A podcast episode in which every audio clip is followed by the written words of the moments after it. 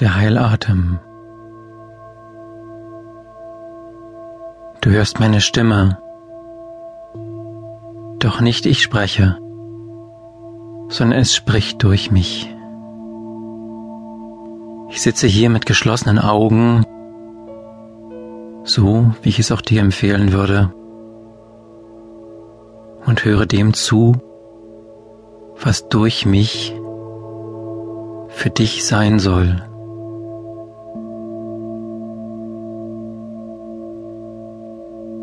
Die Schöpfung spricht durch uns. Wir sind ihre Instrumente. Und wenn wir unsere Instrumente stimmen, einstimmen, auf das, was sein soll in unserem Leben,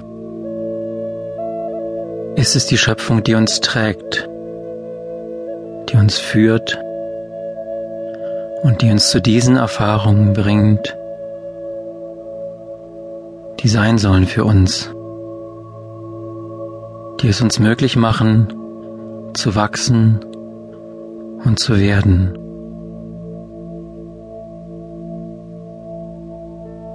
Und wir selber haben die Wahl, wie wir unser Leben leben möchten. Als Fülle, als Schönheit, als Reichtum oder als Opfer, als Mangel, als Leiden.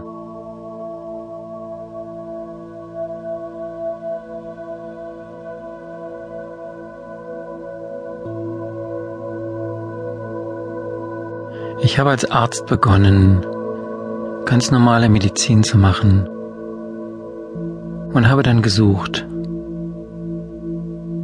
Gesucht in vielen Ländern, in vielen Zeiten, in vielen Kulturen. Und das, was ich gesucht habe und auch teilweise gefunden, ist die Essenz dessen, was Heilung ermöglicht. Heilung ist etwas, was immer nur du selber tun kannst, indem du etwas in deinem Leben veränderst. Das, was ich tun kann für dich, ist dir zu helfen, dass du verändern kannst.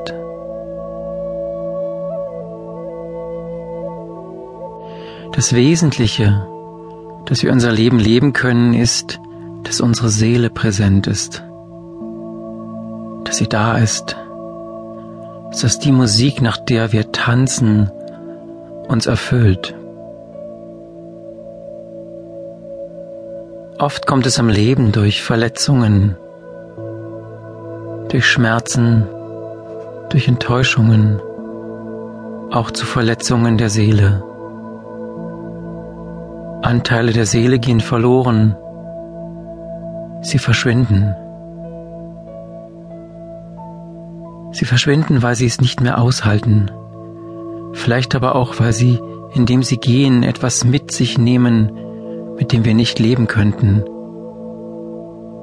Und sie verschwinden durch Fluchttunnel und verschwinden in einem unendlich weiten Raum. Und so lässt das Leuchten der Augen mit der Zeit nach.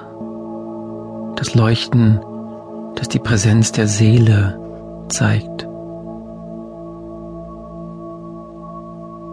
Aber es kann auch sein, dass unsere Seele direkt verletzt wird wie die Atmosphäre der Erde, wenn sie einen Riss bekommen würde und aus unserem Raum etwas hinausströmt, was wir aber brauchen zum Leben.